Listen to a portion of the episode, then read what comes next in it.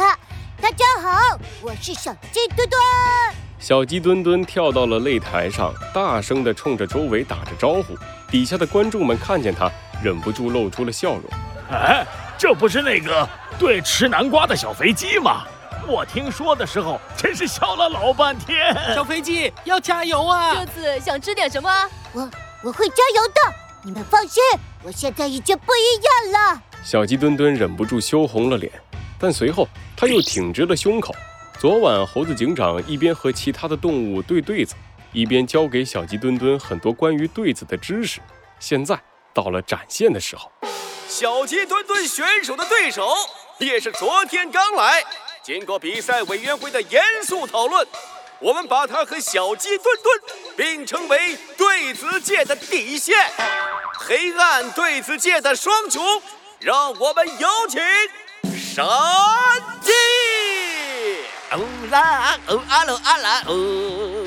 山鸡穿着花衬衫跳到了擂台上，对着小鸡墩墩挥了挥手：“来吧，小肥鸡，让我看看你的本事。”好。那么接下来比赛开始，请听题：上联“愿乘风破万里浪”，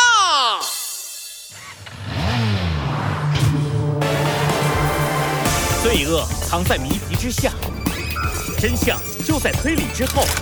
猴子警长探案记，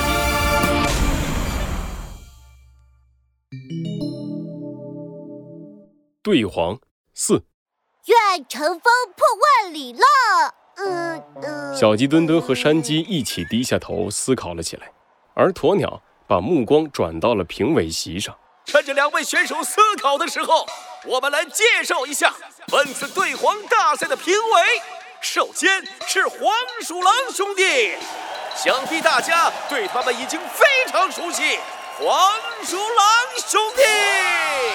两只黄鼠狼坐在评委席的左右两边，对着周围的动物们微笑挥手。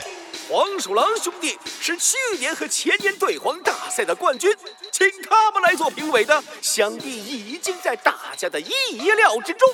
但是还有一位可是真正的重量级人物。他就是连续十次获得“对皇”称号，直到前年主动退出的重量级冠军银狐。哎，银狐人呢？银狐，银狐，你在吗？我在，我我在。不好意思，在下来晚了。银狐从人群里挤了出来，坐到了评委席的中间，不好意思地朝着周围的动物拱拱手。实在抱歉，实在抱歉。好，既然银狐也到了这里，那么我们就请他来点评一下这次对战的上联吧。哦，好的。首先，我要再次因为我的迟到向大家道歉。银狐站了起来，朝着周围鞠了个躬，随后他清了清嗓子，认真的解说起来。这一题的上联“愿乘风破万里浪”。讲的是愿意面对困难、乘风破浪、不断度过的决心。呃，所以下联呢，最好也要从这方面来切入。感谢银狐的点评。哦，小鸡墩墩选手好像已经有答案了，让我们把话筒转回他的身上。小鸡墩墩昂着脑袋，看起来一副胸有成竹的样子。嗯，我想好了，我的下联就是想免费吃汉堡包。嗯，怎么了？我对的不好吗？呃，怎么说呢，就是不够高雅。果然还是小鸡墩墩选手风格的对子呢，不愧是黑暗对子界的一霸。哦，山鸡选手好像他也准备好了，让我们看看他会给我们带来什么出人意料的答案。鸵鸟把话筒递到山鸡的嘴边，山鸡不屑地看了小鸡墩墩一眼。小飞机呀！你整天就知道七七七，我就让你看看真正的门化人该对什么样的对己。听好了，我的下联是“干面必读十年诗”。哇，厉害呀！山鸡的对子一出，台下立刻响起了激烈的掌声，就连银狐也是刮目相看。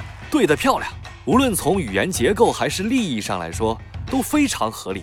乘风破浪与面壁读书。都传达出了坚持不懈、不畏困难的精神，相当完美的下联。嘿嘿嘿，一般啦，一般啦。山鸡骄傲地抬起脑袋，一脸的得意，却没有注意到站在围观动物里的猴子警长皱起了眉头。这只山鸡昨天的对子还是屁股朝天，今天就对上了面壁读书这样的好队，水平进步的够快呀！想到这儿，猴子警长环视了一下四周，果然在一个隐秘的角落里找到了一个熟悉的身影——昨天跟在山鸡身边的乌鸦。猴子警长露出了微笑，他悄悄地从人群里离开，而擂台上，鸵鸟激动地举起话筒：“厉害！看来呀，山鸡选手现在是拿出真本事了。那么这一局的胜负，想必不用我说，大家也……” 就在鸵鸟要宣布胜利者的时候，山鸡突然发出了一声惨叫，所有人的目光都聚集到了山鸡身上。山鸡选手，你怎么了？没没什么啦！又是一声惨叫，山鸡飞快地把手伸到自己的耳朵那里，从里面掏出了一个无线耳机，对着耳机破口大骂起来：“咦呀，你搞什么呀？我让你在那边翻书给我念答案，没有让你在那边给我唱歌呀！而且唱的那么难听就算了，还那么大声，想吵醒我吗？”老老老老大，不不不是我，呃。很难听吗？真是不好意思。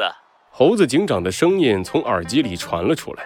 山鸡眼睛一瞪，眉毛皱成了一个八字。你是谁呀？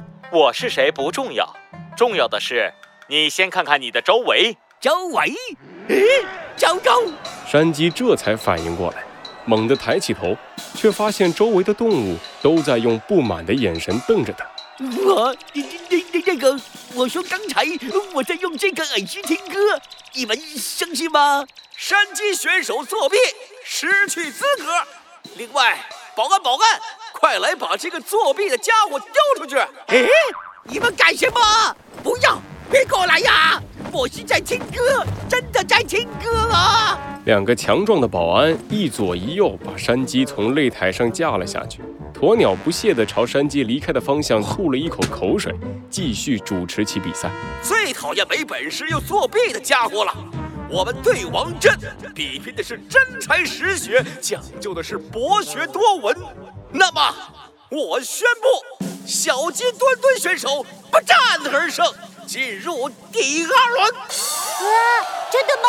太好了！小鸡墩墩在擂台上兴奋地跳了起来。猴子警长。也悄悄地回到了围观的动物里，就像他悄悄地离开时一样。接下来开始第二场比赛，有请以下两位对战选手：戴胜和海雕。火鸟的话音刚落，一阵尖叫突然从围观的动物里爆发出来。在这阵狂热的尖叫声中，海雕摇着扇子走上了擂台。眼前的景象。让猴子警长大吃一惊，擂台上作为裁判的鸵鸟也是一副莫名其妙的样子。鸵鸟先生，快开始吧。呃呃呃呃，好好，呃，戴胜，海雕，请听题，给你们的上联是“春雨丝丝润万物”。